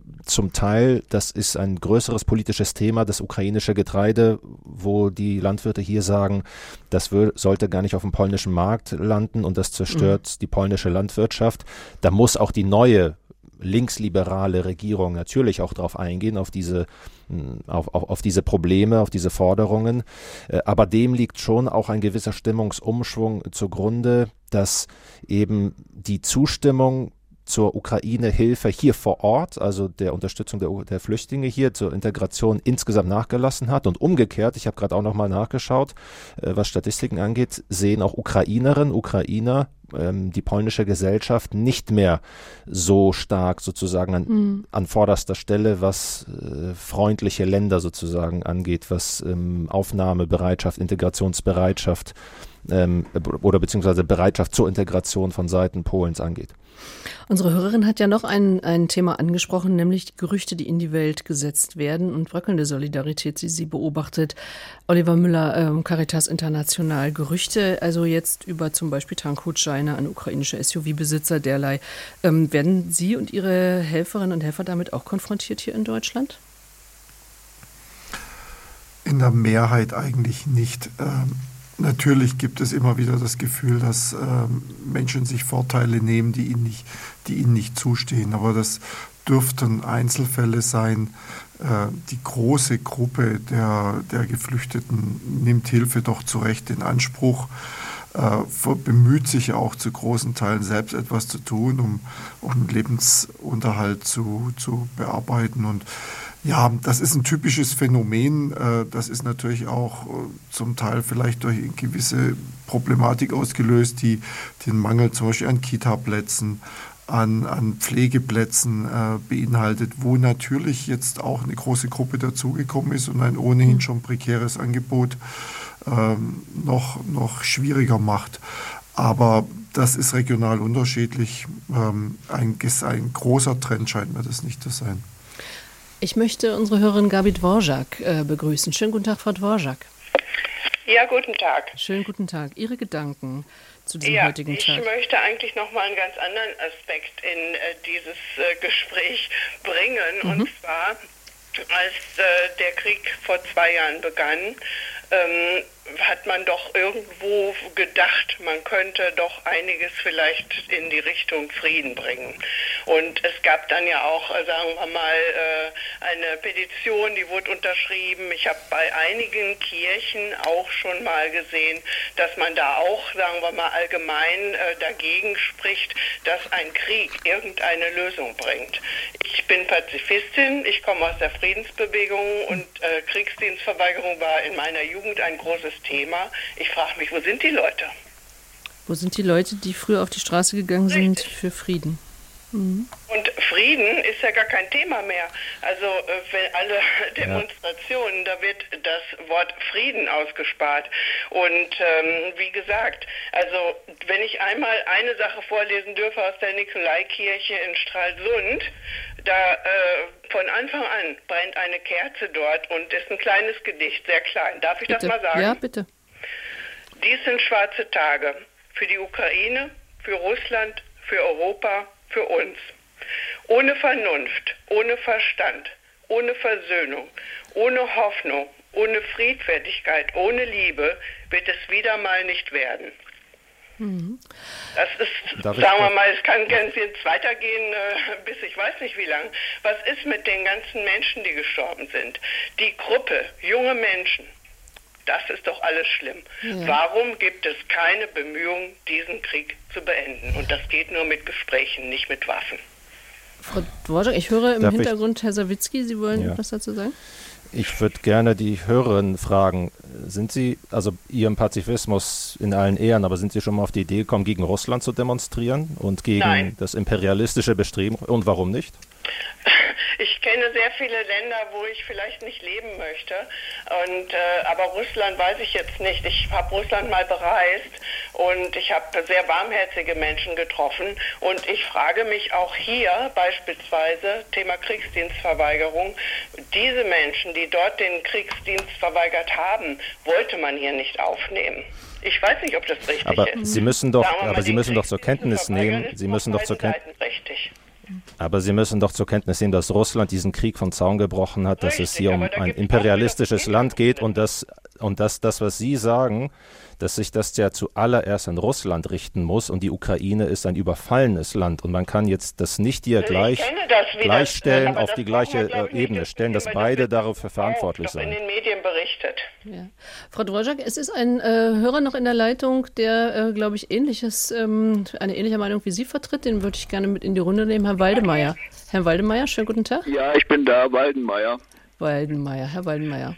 Ja, auch ich bin eher Pazifist, aber nicht dämlich. Also ähm, äh, Entschuldigung, das soll, geht nicht gegen die äh, Hörerin, die gerade angerufen hat. Ich finde gut, dass sie sich geäußert hat. Also mein Eindruck ist, in den Medien geht es zu 99 Prozent pro Ukraine. Die Ukraine wird uns äh, helfen. Äh, gegen das äh, schlimme Russland äh, und so weiter und so weiter. Wir müssen immer mehr helfen. Und zwar mit Waffen. Und das finde ich unmöglich. Das weiß doch keiner, wie das auf Dauer ausgeht. Ich weiß es natürlich auch nicht. Aber was wäre denn, wenn wir jetzt zehn Jahre lang einen Zustand haben, in dem die, äh, die Ukraine sich ständig hier mit Russland auseinandersetzt? Das hat ja schon Rückwirkungen gehabt. Wir haben es auch wirtschaftlich hier. Es wird ja immer gesagt, wir sind so ein reiches Land. Aber dieser Krieg beeinflusst uns auch. Darüber redet keiner. Es redet keiner gegenüber der Ukraine davon, dass Deutschland eigene Interessen hat. Den Satz habe ich äh, in den Medien äh, seit langen Zeiten überhaupt nicht gehört, bis auf ganz wenige Leute. Und er, äh, was meint, ja was, Entschuldigung, Herr, äh, ich muss da mal ja. nachfragen, Herr Waldemeyer, was meinen Sie mit, äh, was Deutschland eigene Interessen hat? Äh, erklären Sie nochmal genau. Eigene Interessen heißt, dass wir nicht hundertprozentig mit allem übereinstimmen, was die Ukraine sich vorstellt. Hm. Die Ukraine will ja ihre, äh, ihre Gebiete wieder gewinnen. Herr, Herr, Herr Sawicki, Sie verfolgen das noch ganz anders. Ähm, haben Sie den Eindruck, dass Herr Waldenmeier da recht hat? Nein, sage ich ganz offen, weil ist klar, das Interesse das Deutschlands. Ja, kommt. Moment. Naja. Ja, Moment. Es geht dann ja. begründen Sie das so, bitte. Es, ja, dann lassen Sie mich auch gerne ausreden. Okay. Ja? Ähm, es geht darum, dass das Interesse Deutschlands, das sagen hier auch in Polen, in Osteuropa immer mehr Menschen, denen man auch einfach mal zuhören sollte, die ihre Erfahrungen mit Russland auch gemacht haben. Im Moment, ja, jetzt reden Sie bitte ja, nicht ja, dazwischen. Ist klar, also, Sie reden. Ja, so. Und das Interesse Deutschlands, der NATO, des Westens besteht darin, das sagen Militärexperten, das sagen Politiker, das sagen Menschen, die sich mit Russland auskennen, das muss darin bestehen, Russland in die Schranken zu weisen und dass Russland diesen Krieg nicht gewinnen darf, weil, wenn die Ukraine verlieren sollte, wird Russland über kurz oder lang auch für die NATO eine Gefahr darstellen. Und das denke ich mir nicht aus, das höre ich auch in Gesprächen mit Personen, die sich eben mit der Thematik auskennen. Und dann ist natürlich die Frage, wie lange ist man in der Lage, diesen ähm, sozusagen der Widerstand zu leisten. Niemand will in der Ukraine auch, dass dieser Krieg noch zehn Jahre oder wie auch immer weitergeht. Aber die Frage ist, was wird denn für ein Signal davon ausgehen, wenn man jetzt zum Beispiel diesen Krieg einfrieren würde? Das ist ja eines der Szenarien, das immer wieder mal diskutiert wird. Und da ist man sich bei vielen Stimmen einig, Russland wird diese Zeit dann nutzen, um wieder aufzurüsten, um dann wieder anzugreifen. Mhm. Insofern, es sagen sehr viele Leute, Russland muss eine strategische Niederlage erleiden. Ob das dann sozusagen dazu führt, dass die Ukraine wirklich jeden Quadratzentimeter zurückerobert, das wird man dann sehen. Das wissen wir heute noch nicht. Aber es kann nicht äh, sozusagen im Interesse von des Westens sein, dass der Krieg sozusagen hier mit einem Schlussstrich, mit einem Diktatfrieden einfach so beendet wird. Das wird später sozusagen dann nochmal zu einer weiteren Eskalation führen. Herr Weidenmeier, wie, wie, wie kommt bei Ihnen das Wort Diktatfrieden an? Was, was denken Sie über das so Das verstehe ich schon hm. und das finde ich auch richtig. Aber ähm, im Moment läuft es so, die Ukraine sagt, was sie will und wir stehen äh, Gewehr bei Fuß und sagen, jawohl, wird gemacht. Da haben Sie den, haben Sie den Eindruck? Herr Scholz, äh, ich sage jetzt erstmal meine Meinung. Mhm. Herr Scholz äh, ist da äh, Gott sei Dank zurückhaltender, kriegt dann von Strack Zimmermann und anderen äh, äh, kräftig ähm, ähm, Gegenwind. Äh, so sieht es aus. Was in der Öffentlichkeit rüberkommt und was in den Medien rüberkommt, ist Ukraine, Ukraine, die heilige Ukraine macht alles richtig. Und das stimmt doch gar nicht. Also ich, ich nehme unser Programm da wird tatsächlich anders wahr, weil genau ähm, ja auch die, diese Diskussion darum, also was zum Beispiel in den baltischen Ländern diskutiert wird, die Ängste der baltischen Länder, all das spielt ja auch eine Rolle. Es hat ja natürlich also, klar eben. Äh, ich bin doch nicht dafür, dass Russland lustig weitermacht. Äh, Nein, wir wollen, Sie da, wir wollen Sie da auch nicht falsch verstehen, auf keinen ja, Fall. Also ich bin kein Putin-Freund, äh, nicht, dass das falsch rüberkommt. Ich bin auch nicht gegen die Bundeswehr oder sonstigen Sachen. Aber wenn Sie sich alle so wundern, dass die AfD so hohe Prozentsätze kriegt in den Ost, in den, in unseren neuen hm. Bundesländern, dann sollten Sie da mal nachgucken. Ja, mal eine Frage. Also ähm, Herr, Herr Waldmeier hat äh, seine ähm, Sicht der Dinge jetzt dargelegt, eben auch betont, kein Russlandfreund zu sein und eben diese Schwierigkeiten auch wahrzunehmen. Herr Sawicki, glaubt, ich weiß es ja nicht. Natürlich glauben wir Ihnen das. Gut, okay. Natürlich. Ähm, Herr Sawicki, wie, wie, wann Könnten Friedensverhandlungen überhaupt starten? Was ist da denkbar? Naja, auf russischer Seite gibt es null Bereitschaft äh, zu verhandeln und ähm, im Übrigen wird es auch vor den US-Wahlen auch so bleiben. Russland setzt darauf, dass Donald Trump nochmal Präsident wird, wird auch sozusagen hybrid, auf hybrider ähm, Ebene versuchen, darauf Einfluss zu nehmen, wie 2016 schon, als man auch dabei, dabei geholfen hat, Hillary Clinton zu verhindern.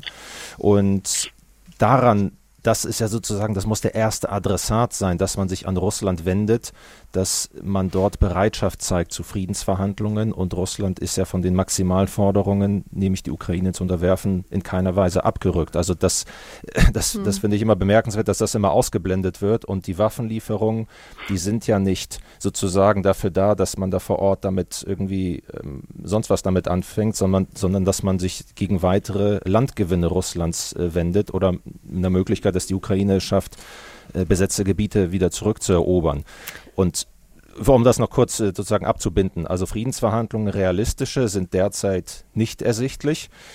Es wird oft gesagt, dass das politische Ziel auch sein muss, die Ukraine in eine bessere Verhandlungsposition zu bringen, dass sie sozusagen aus einer Position heraus, wo sie militärische Stärke, militärische Dominanz wieder gewinnen, die Initiative gewonnen haben, in der Offensive sich befinden, um dann stärker äh, ähm, sozusagen äh, verhandeln zu können in absehbarer Zukunft. Wann auch immer das ja, sein wird, das, das ist derzeit leider nicht absehbar.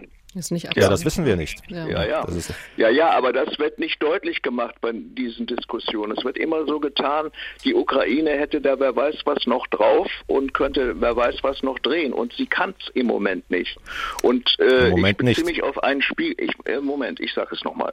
Äh, ein Spiegelartikel, der im Dezember oder November rausgekommen ist, wo nochmal deutlich wurde, äh, wie schwierig auch die Motivationslage bei den Soldaten ist. Das haben Sie ja auch thematisiert, das muss ich allerdings mhm. dazu sagen. Das thematisieren wir auch relativ häufig. Aber Herr Wallenmeier, ich danke Ihnen ganz herzlich, dass Sie auch äh, mit einer konträren Meinung ähm, und mit ja, der Sorge, hier falsch verstanden zu werden, sich melden. Genau wie unsere Hörerin Gabi Dvorak ja. das auch gemacht hat. Denn diese Meinung ja, ist, ist äh, gut, das kam. Ist zu diskutieren. Ich danke Ihnen, Herr Waldenmeier. Ich danke auch äh, Gabi Dvorak. Klaus Kuske, unser Hörer, ist am Telefon. Herr Kuske, Sie warten schon sehr lange. Danke, dass Sie gewartet haben. Ja, aber das Warten ist durchaus gut, weil Ihre Sendung sehr gut ist. Kompliment. Freut uns.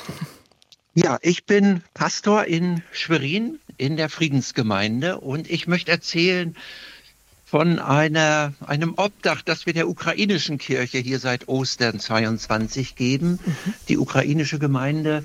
Wir haben Anfang März 22 auf Betreiben einer befreundeten Musikerin hier ganz kurzfristig ein Benefizkonzert, kurz nach Kriegsbeginn, gemacht. Da kam auf Anhieb 4000 Euro zusammen. Bin ich heute noch dankbar für, was wir denn übergeben haben. Und hinterher kamen Ukrainer zu mir und fragten, ob sie nicht in unserer Kirche Gottesdienst feiern können. Und ich habe das mit den Gremien in der Gemeinde denn kurz besprochen. Ja, und seitdem gibt's das. Da kommt ein Priester, Jaroslav aus Hamburg immer. Das ist ganz schwierig. Es gibt noch keine ukrainische Auslandskirche, wie das ja andere Kirchen haben. Und, äh, und auch die Priester sind ja davon betroffen, dass Männer mhm gar nicht oder schwer ausreisen können. Aber er kommt und jetzt feiern die bei uns jeden Monat einmal, am Anfang zweimal im Monat, jetzt schaffen wir es schaffen sie es noch einmal monatlich äh, Gottesdiensten, orthodoxen Gottesdienst, ja. sondern am Vormittag bei uns in der Kirche. Ja, und das ist sehr schön. Ich bin manchmal selber mit dabei. Ich verstehe kein Wort, aber zum Gottesdienst hat ja auch was, was ja. eine Herr Atmosphäre und Herr Kuske, Sie ich haben, höre Sie immer von von den Ukrainern, wie wichtig das ist. Auch das ist keine materielle Hilfe, aber so ein Ort, wo sie mhm. einfach ja auch eine Menge Tränen vergießen können. Es gibt immer eine ganz lange Liste mit Fürbitten für Gefallene und Verwundete. Mhm. Sie, äh, Sie, sprechen da auch was an, was ähm, eine Hörerin ähm, vorhin auch angesprochen hat, nämlich den, die, die so geschildert hat, die, die elfköpfige Familie, die sie aufgenommen hat und ja. die Gläubigkeit und die, ähm, inwieweit der Glaube, also die, das Festhalten am Glaube, der da Trost sein kann in so einer Situation. Das beobachten ja, Sie immer. Ist, ne? mhm. Ja, es ist auf, auf jeden Fall, es ist ja immer, immer beides. Es ist ein Stück Heimat, weil eigene Sprache und äh, aber natürlich auch die, äh, die geistliche Heimat, als, als vorhin äh, das Wort Traumatisierung, Trauma fiel, da habe ich gesagt, oh, da rufe ich an, weil äh, ja, es, Religion hilft ja auch gegen Traumatisierung, weil es einen Ort bietet, wo ich mit meinem Schmerz, mit meiner tiefen Verwundung und Verunsicherung und Angst bleiben mhm. kann. Und ist denn da eigentlich ja, in Schwerin auch was Gemeinsames entstanden? Also jetzt von Ihrer Gemeinde, Sie erzählen sehr warm davon, aber haben sich die Gemeinden auch so ein bisschen, ist dann auch, sind da mehr, noch mehr Kontakte entstanden? Äh, ja, es sind durchaus, wir sprechen regelmäßig von unseren Ukrainern, das finde ich immer ganz schön. Äh, wir haben letztes Jahr Ostern, also 23, versucht, einen gemeinsamen Gottesdienst zu feiern. Da würde ich mal sagen, verbesserungswürdig, Luft nach oben, äh, weil die Gottesdienstkulturen doch schon sehr unterschiedlich sind. Wir sind eine evangelische Gemeinde, also Kirche des Wortes und bei den Orthodoxen wird ja viel gesungen und eine sehr andere Art Gottesdienst zu feiern. Der ukrainische Kollege wohnt in Hamburg äh, da in der Nähe an der Grindelallee und arbeitet da mit einer Gemeinde zusammen. Die sind da wohl schon weiter mit ah, ja. gemeinsamen Gottesdiensten. Na. Ja. Auf jeden Fall vielfältige Erfahrungen von Klaus Kuske ja. aus Schwerin. Mhm. Danke, Herr Kuske, dass Sie sich ja, gemeldet gerne. haben und dass Sie so lange gewartet haben. Ich wünsche Ihnen ein schönes Wochenende. Das gleiche wünsche ich auch. Danke. Und noch viele schöne Gottesdienste, vielleicht auch gemeinsame dann doch, wenn man sich versteht. Arvid Schaub ist am Telefon. Herr Schaub, schönen guten Tag. Ja, hallo, schönen guten Tag. Sie rufen aus Leipzig an. Wie blicken Sie auf die zwei Jahre? Ja, ja, also die zwei Jahre bestehen für mich aus sehr unterschiedlichen Eindrücken. Ich war gerade in den, im ersten Kriegsjahr sehr intensiv mit Hilfslieferungen in der Ukraine. Mhm. Zuerst in Kiew und auch später runter bis nach Mikolajew. Wie sind Sie dazu und, gekommen, ähm, Hilfslieferungen zu fahren? Wie, wie ist da die Verbindung? Naja, wir sind äh, mit der Allianzmission, das ist also eine Organisation der Freien Evangelischen Gemeinden in Deutschland. Und äh, die haben traditionell auch äh, gute Kontakte nach Osteuropa, gerade zu Freikirchen. Und wir haben Kontakt zur ukrainisch-evangelischen äh, Kirche der, gehabt oder haben die noch. Aber das ist jetzt nicht verbunden mit der lutherischen Kirche, sondern das ist auch eine Form von Freikirche, die ist also unabhängig. Und ähm, die haben uns um Hilfe gebeten. Wir haben dort äh, Fahrzeuge rübergebracht und Stromgeneratoren und liefern auch regelmäßig noch ähm, Hilfsgüter äh, mit LKWs in die Ukraine und werden ja an der Grenze eigentlich dann also auch gut und äh, routinemäßig abgefertigt. Mhm. Das Entscheidende ist, ähm, das ist eigentlich dieses Trauma von Butcher. Darüber wird heute nicht mehr viel geredet. Aber viele Ukrainer, die in verantwortlichen Positionen, auch in Kirchen waren, haben ähm, die Leichen gesehen, die auf der Straße lagen. Ich habe mit äh, den Freunden gesprochen und sie waren hochgradig traumatisiert. Mhm. Hinzu kam auch, ähm, dass viele äh, ihre äh, also Familien verloren haben, als sie über Feldwege mit Fahrzeugen geflüchtet sind und die sind von der russischen Armee sehr äh, gezielt beschossen worden. Äh, und das hinterlässt Spuren. Und Sie haben damals gesagt, alles ist möglich, aber wir dürfen äh, nicht aufgeben, weil wir sonst untergehen. Und äh, gegenwärtig ist es so, dass die, man hört es zwar von den großen Städten, dass dort ja die ähm, Raketen gezielt äh, hinkommen. Aber die Infrastruktur auf dem Land, in kleineren Pflegeheimen bei Senioren, die ist zurzeit katastrophal. Ja. Also es werden ähm, medizinische Hilfe in, in kleineren Pflegeheimen kommen so gut wie gar nicht an. Und ähm, die Kirchen liefern dort also dann auch sehr viel Lebensmittel hin. Ja, da kann vielleicht Und, Oliver Müller von Caritas International nochmal äh, was zufügen, Herr Müller, was äh, Herr Schaub gerade schildert. Können Sie so bestätigen? Ja, ab, absolut. Und äh, die Beispiele von Herrn Schaub und auch von Herrn Kuske zuvor zeigen, wie unglaublich wichtig auch diese vielen privaten Initiativen waren, die sich in den letzten zwei Jahren gebildet haben, aus Städtepartnerschaften, aus äh, Partnerschaften von Pfarreien. Und das hat die Hilfe der großen Organisationen noch wirklich sinnvoll, sinnvoll ergänzt und hat vor allem auch das vor Ort gebracht, was die Menschen wirklich brauchten. Ich will in dem Zusammenhang vielleicht noch mal kurz auf die Situation der Helferinnen und Helfer vor Ort eingehen, ähm, weil die jetzt auch seit zwei Jahren wirklich unter Hochdruck arbeiten und wir nehmen wahr, wie erschöpft sie jetzt auch sind und äh, haben von daher jetzt auch festgelegt, zum Beispiel für die Caritas-Mitarbeiter dort, dass wir ihnen entsprechende Angebote machen, auch eine Auszeit zu nehmen, sich zu erholen, mhm. psychologische Unterstützung zu bekommen, weil es gibt ja praktisch niemand, der nicht von diesem Krieg betroffen ist, sei es durch den Verlust von Familienangehörigen, sei es durch äh, Vertreibung und Flucht. Ähm, das ist belastend. Und gleichzeitig ist es auch interessant zu erleben, wie viele Vertriebene selbst zu Engagierten werden, zu Freiwilligen. Ja, also das erleben wir hier in der Caritas, dass sich ukrainische Geflüchtete engagieren, aber auch vor Ort freiwillig, ehrenamtlich sich mit ihren Kenntnissen einsetzen. Und das hilft dann auch, äh, Traumata zu, ja, vielleicht nicht zu überwinden, aber in Schach zu halten. Herr Schaub, ich danke Ihnen ganz herzlich für Ihren Anruf. Ja, vielleicht noch eine, eine, eine kleine, äh, ein kleiner Nachtrag, wenn man ja. sagt, das ist hier.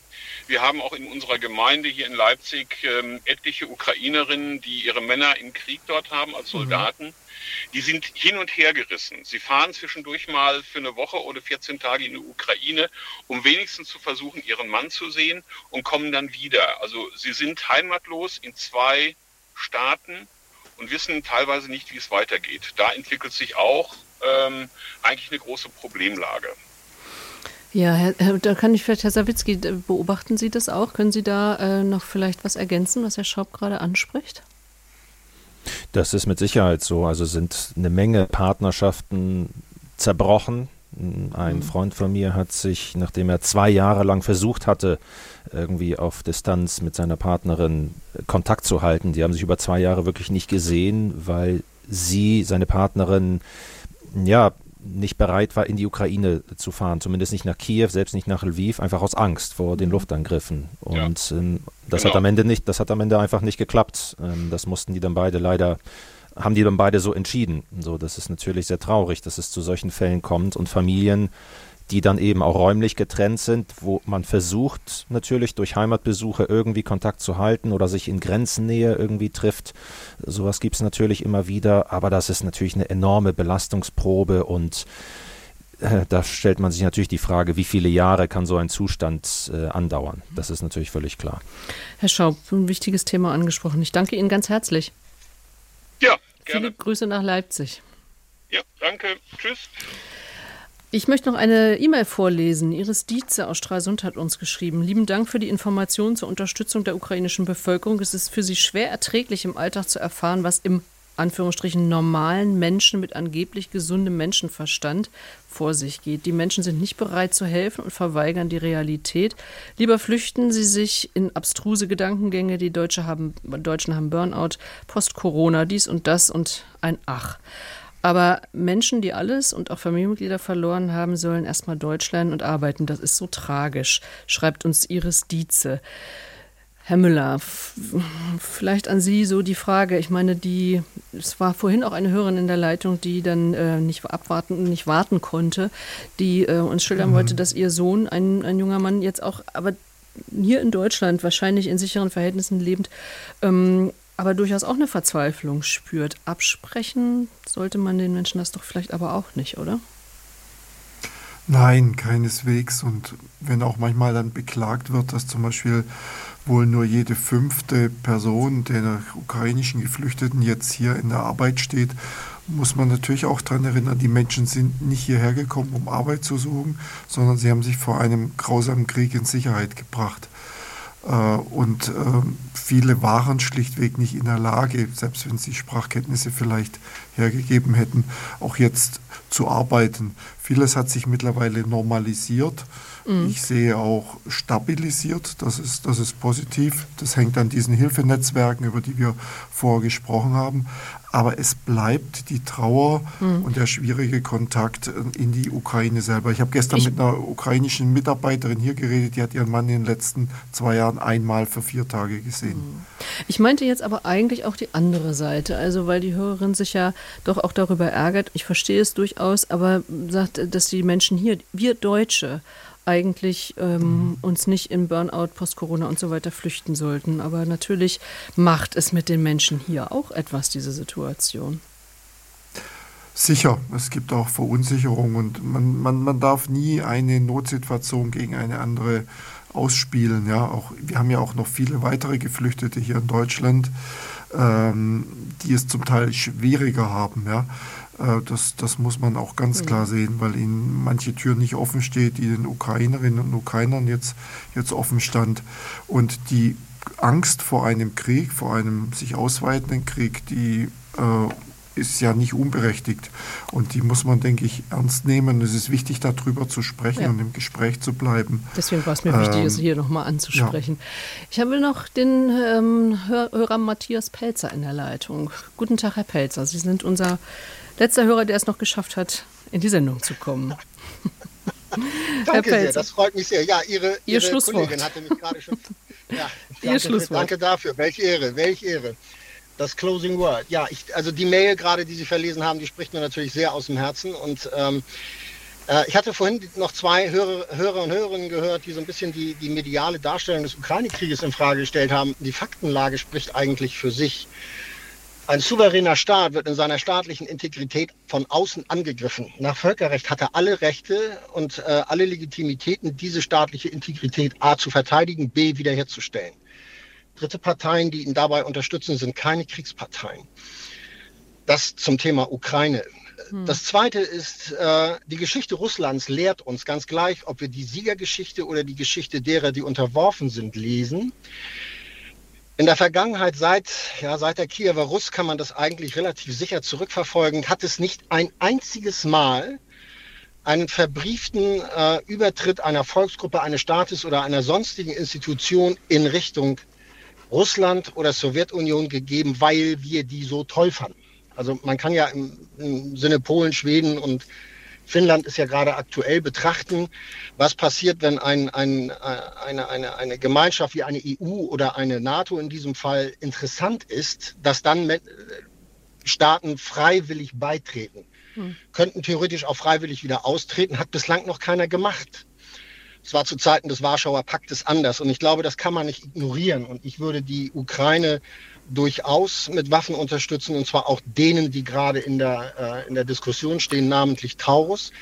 Denn ich hatte vor einiger Zeit, ich weiß nicht wann es war, in Ihrem Partner Deutschland Funk einen Kommentar gehört, den ich, der mir sehr aus der, äh, aus der Seele sprach. Da hat nämlich ein Kommentator ich weiß nicht mehr, wer das war, ein, ein, ein Redakteur Ihres Senders, ein Hausredakteur sozusagen, der hat gesagt, das ist die letzte Chance, um einem Wladimir Putin in die Chancen zu, äh, in, die, in die Grenzen äh, zu weisen. Denn bisher, seit er an der Macht ist, hat er sich mit allem, was er angefangen hat, auch durchgesetzt. Fing mit den Tschetschenienkriegen an. Herr Pelzer. Und ähm, ich würde, also mhm. ich persönlich würde diejenigen, die das alles in Frage stellen, hinterher mal fragen, ob sie wirklich gewollt haben, dass die Ukraine in ihrer Staatlichkeit aufhört zu existieren. Denn genau genau das ist es, was ein Putin will. Also Fragen, Matthias Pelzer. Dankeschön für diese Fragen hier am ja. Schluss der Sendung, mit denen ich vielleicht auch an Peter Sawicki noch eine kurze 2024. Wir haben auf zwei Jahre zurückgeblickt. Tatsächlich sind es ja zehn Jahre Krieg in der Ukraine. Ja. 2024 wird ein entscheidendes Jahr. Es werden Weichen gestellt, sicherlich. Äh, Russland setzt darauf, dass der Westen, dass die Ukraine weiter ermüdet. Die Ukraine wird sicherlich langsamer ermüden als äh, der Westen. Also sie wird, sie wird nicht aufgeben. Äh, sie wird mit allem, was sie hat, solange wie sie kann, sich wehren, sich verteidigen. Sie ist aber vom Westen abhängig, von den Hilfen. Und dieses Jahr werden auf jeden Fall Weichen gestellt. Sehr wahrscheinlich für ein noch weiteres Jahr Kämpfe. Denn wenn die Ukraine Gebiete zurückerobern will, dann wird sie auch 2025 ähm, mit bestmöglicher Ausrüstung weiterkämpfen müssen. Ähm, ähnlich äh, durchhalten muss dann natürlich unsere Hilfe, was auch jetzt zum Beispiel die Caritas angeht, Ihre Hilfe. Herr Müller, wie sehen Sie ins Jahr 2024? Ja, es wird jetzt, was die Hilfe betrifft, sicherlich darauf ankommen, dass die Diskussion nicht hinter der Frage Waffen, Waffenhilfe verschwindet, weil das sehe ich mit einer gewissen Besorgnis jetzt auch, weil wenn es jetzt um Mittel der Bundesregierung geht, ähm, dass man sich möglicherweise, was sicherlich wichtig ist, was ich auch für richtig halte, auf Waffenlieferungen konzentriert, aber die humanitäre Hilfe vielleicht etwas in den Hintergrund gerät. Die Verhältnisse in der Ukraine haben sich ja stabilisiert, was das Soziale betrifft, aber sie sind dennoch prekär an vielen Orten, vor allem auf dem, mhm. auf dem Land. Und so wird es im Prinzip nicht ohne Hilfen aus dem Ausland auch ohne diese vielen privaten Initiativen abgehen, wenn man unnötiges Leid nicht in irgendeiner Form dann auch mhm. verhindern will. Das betrifft Themen wie Gesundheit, Bildung, Erziehung und natürlich vor allem auch so die, ja. wir hatten es ja davon, die Behandlung von Traumatisierungen. Sagt Oliver Müller, Leiter von Caritas International. Eine letzte Frage an unseren Korrespondenten Peter Sawicki. Mit kurzer Antwort bitte, wird Ihre Arbeit eigentlich immer schwieriger dort? Würde ich so jetzt nicht sagen. Es hat sich tatsächlich auch äh, stabilisiert, weil sich ja der Alltag in der Ukraine an vielen Orten weitestgehend stabilisiert hat. Ähm, je nachdem, wo man sich in der Ukraine aufhält, ist es mehr oder weniger gefährlich. In, in der Nähe der Front natürlich gefährlicher als zum Beispiel in Kiew. Aber Luftangriffe sind immer möglich und zu befürchten. Und das muss man immer im Hinterkopf mhm. behalten. Gleichwohl, was die journalistische Arbeit angeht, die eigentliche mit, mit Menschen ins Gespräch kommen und zu frei zu berichten, da kann ich nicht sagen, dass sich das verschlechtert hat.